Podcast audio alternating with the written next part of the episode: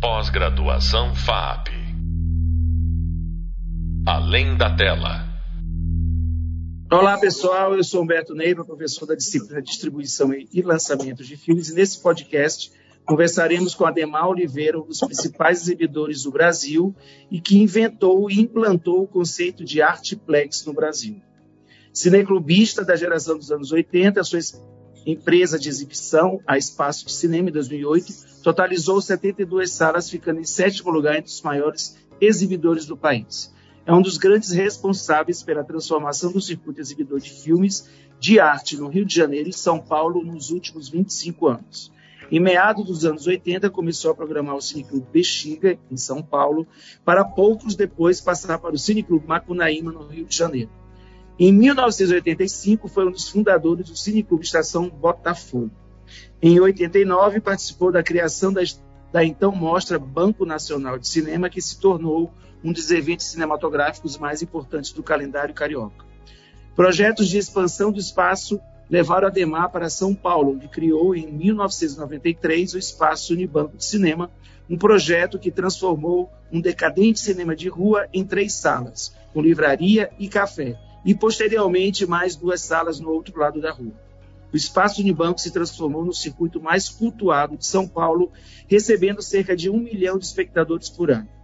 Dentro do novo conceito de Artplex, a Espaço de Cinema inaugurou salas nas cidades de Curitiba, Porto Alegre, Rio de Janeiro, Brasília e São Paulo.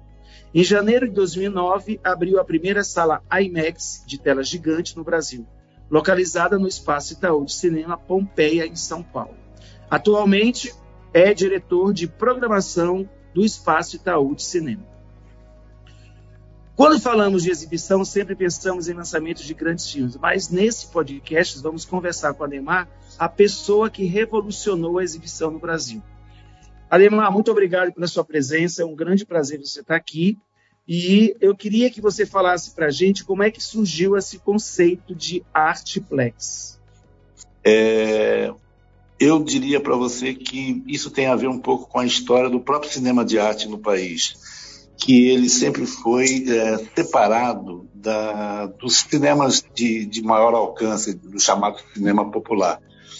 E, e isso incomodava muito, porque se você tinha um pai que tinha filho adolescente, ele ia no cinema de arte, mas não tinha, às vezes, uma, um, um filme para o seu filho adolescente. E na brincadeira de programar Guerra nas Estrelas na Rua Augusta, é, a gente apanhou muito, né, enquanto xingamento, porque a gente estava botando na é, como se fosse um local sacro, uma coisa um pouco mais profana, a programação do Guerra nas Estrelas na Rua Augusta. E na sequência a gente resolveu, então, caminhando, assim, que deveria ter no mesmo espaço todos os tipos de filmes, que isso não, não tinha por que estar separado. Né? E colocamos aí a, essa ideia na, na, noção do, do Artplex, que eu acho que é o, a questão correta de se conjugar todos os tipos de filme espacialmente no mesmo espaço, né? E isso funcionou. Em 1 de agosto de 2001, a gente inaugurou as nove salas do Shopping Frei Caneca dentro desse conceito. Na época, eh, participava da sociedade com a gente o, Leon e a Renata da Mostra Internacional do Cinema de São Paulo, e a gente fez uma festa de todo tipo de filme. Tinha filme iraniano, filme americano comercial, filme brasileiro de maior porte, filme brasileiro de menor porte. Então foi uma programação de nove salas em que a gente estabeleceu a ONU do cinema. Cabe todas as nações, todas as tribos e, e por aí vai. E, e continuamos. Então já faz um que 21 anos e deu certo. Eu acho que é uma, uma, uma experiência que mostrou que é o caminho, tanto para conjuntos de salas menores ou mesmo maiores, sempre respondendo por uma democracia na tela. É, você acha que então assim essa uma, de, uma das, das modalidades de levar e de formar um público para o cinema seria não só essa questão do Artplex, ou você teria uma outra, é, um outro meio de, de chegar até o público, principalmente dos filmes mais independentes? Olha, eu acho que a questão do cinema físico, da ida ao cinema como ato social, ele exige essa fisicalidade, né? porque hoje você pode ver filmes em vários suportes, mas a reunião das pessoas que o caracteriza o cinema é o ato social, é o encontro, é, e isto é necessário você ter uma uma expansão geográfica, você ter as cidades com cinemas. E o Brasil é um dos países que menos atende os municípios, né? Acho que menos de 10% dos municípios brasileiros têm salas de cinema. Então, é, eu vejo essa questão do cinema como como um ato, é, a ida ao cinema como um ato cívico mesmo, né? De, tipo assim, de constituição de uma cidadania, né? Você ver o filme sozinho é uma coisa, você participar e ao término do filme já estar tá em contato, assim, você provoca uma reunião, uma troca de ideias, sabe? Um desenvolvimento é, emocional, intelectual, coisa e tal, do espectador pela, pelo, por este movimento, né? Então, a gente preza muito, a gente tem há mais de 30 anos o projeto Escola no Cinema e a gente vê que alunos é, que têm essas ferramentas à disposição cinema, né? desde do, da, da, do primário até a faculdade, consegue desenvolver melhor o seu intelecto, a sua, o seu raciocínio, a sua postura é, política, social, de cidadão, né? É, eu acho que isso, o cinema é um elemento é, importante. O cinema, enquanto sala de cinema, é importante por provocar essa socialização uh, das crianças, dos adolescentes e mesmo dos adultos na troca de ideias. Num tempo em que a troca de ideias está um pouco difícil, é, é, bom a gente formar ainda mais cidadãos que saibam trocar ideias, né? e não necessariamente saiam no supapo. E Ademar, dentro dessa questão que você está falando né, de encontro, você acha que o cineclube faz falta atualmente? Olha, eu vejo sempre, tipo assim, por mais que você apresente diversidade, sempre é necessário acompanhar determinados trabalhos, tá? abrilhantar sessões, é, provocar a, a, as plateias. Tá? É, isso é bom para os artistas e é bom para as plateias. Né?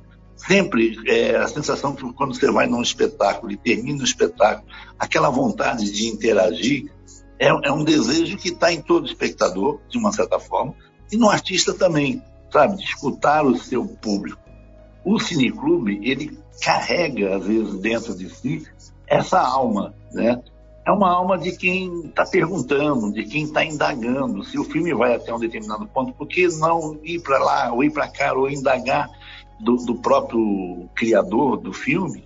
Por que, que não foi para um lado, por que, que não foi para o outro? Quais a insuficiência que tem a obra, ou, ou qual a, a expectativa totalmente atendida, né, que o espectador pode passar para o autor, né? Então, sempre o Cineclube foi caracterizado por esse encontro. É, tanto a sala de cinema quanto a atividade Cineclube dentro da sala de cinema são casamentos é, na interação obra-espectador que só fazem bem para os dois lados, né? e para a obra também. Né? Ah, legal. E me diz uma outra coisa, Demar. A gente passou por um momento muito complicado que foi a pandemia, onde né, todo mundo foi é, prejudicado com, com esse acontecimento. Eu queria saber como é que você, como exibidor, enfrentou a crise no período pandêmico é, que aconteceu nesses dois anos. Olha, eu acho que a gente não só enfrentou, como ainda está enfrentando, porque para nós que tivemos as atividades suspensas, essa pandemia ainda demanda um tempo pós é, término da, da questão médica em si, porque ela fez um estrago bastante grande. Eu acho que a gente adotou aquela. O setor nosso adotou uma certa postura do João Bobo, que leva um soco de um lado, tomba para o outro e volta e leva outro, porque foi muito traumático. A gente, experiência única que nós nunca tínhamos passado.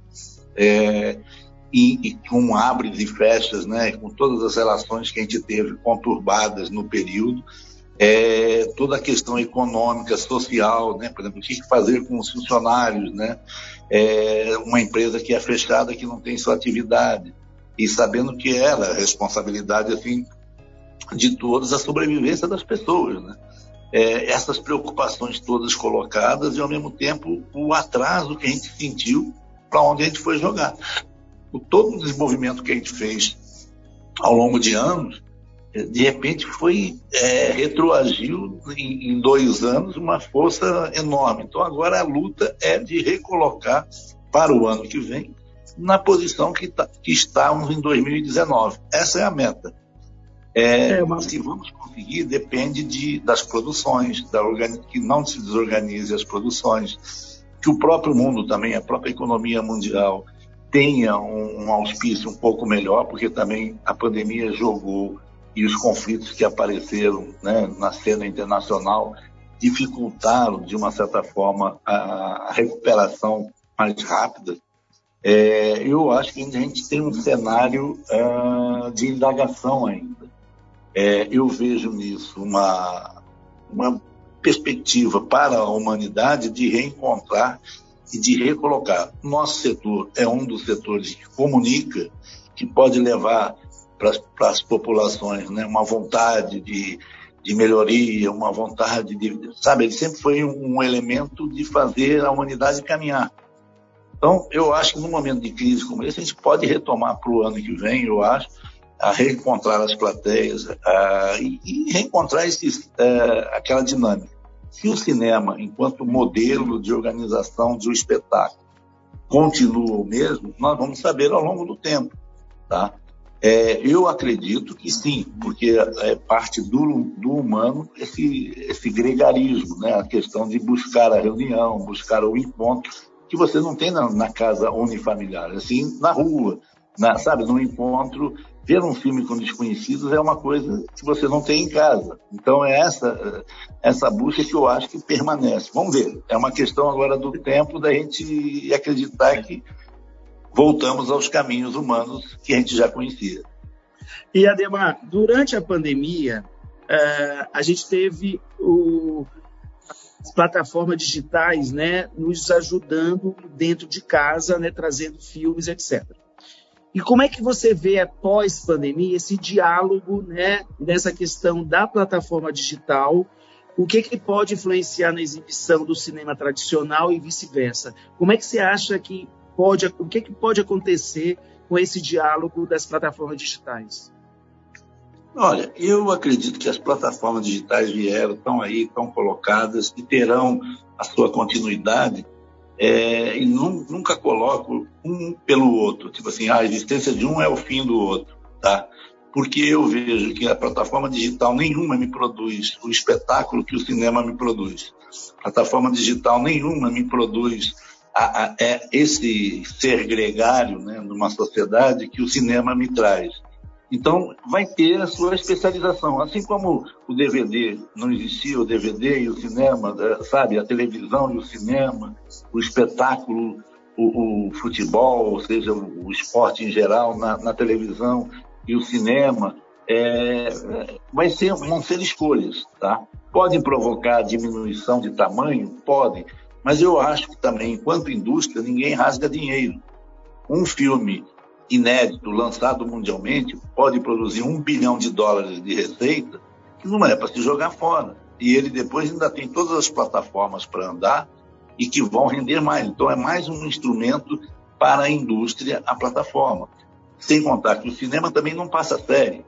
E as séries encontraram nas plataformas um veículo é, fundamental. Né? Então, tem um lado de concorrência das TVs, com as TVs, muito mais acentuado, talvez, do que com as salas de cinema. O cinema desenvolveu durante mais de 100 anos uma concisão de linguagem, é, de você tentar colocar em duas horas uma história que abarca 40, 50 anos, e não numa série. Né?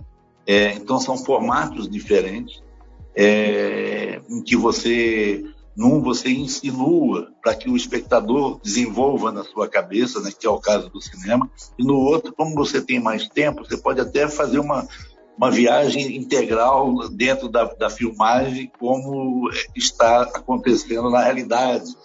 É, então, você tem dois modelos diferentes de apreciação e que cada um tem os seus valores. É claro que tem a sua população.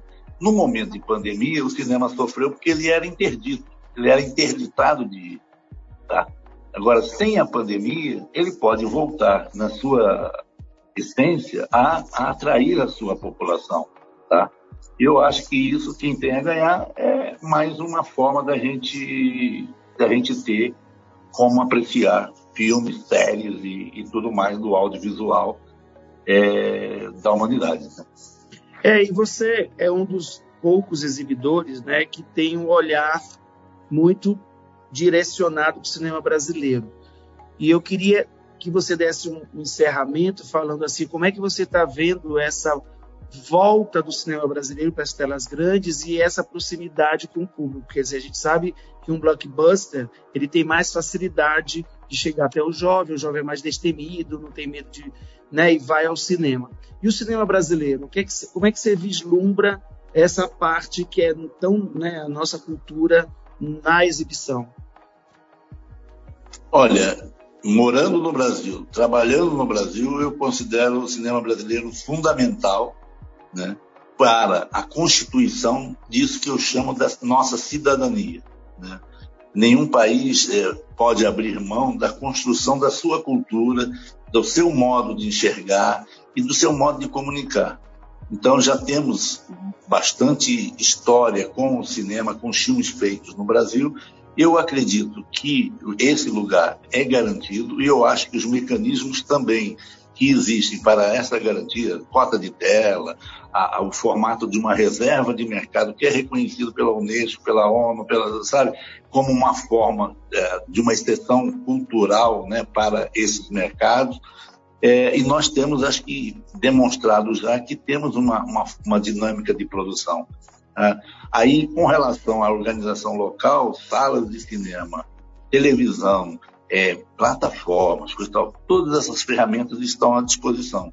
É claro que a pandemia bagunçou também e nós temos que agora reordenar pós-pandemia o formato melhor para a população, né, poder usufruir é, e de não ter uma separação, uma, um, um exílio do nosso filme no nosso mercado. Então, é isso que a gente tem que garantir, que a população tenha, possa ter acesso aos produtos criados aqui, que falam a nossa linguagem, é, como a televisão, de uma certa forma, já se colocou com as novelas, é, como a gente se coloca na literatura e tudo mais, o cinema também é colocado nisso.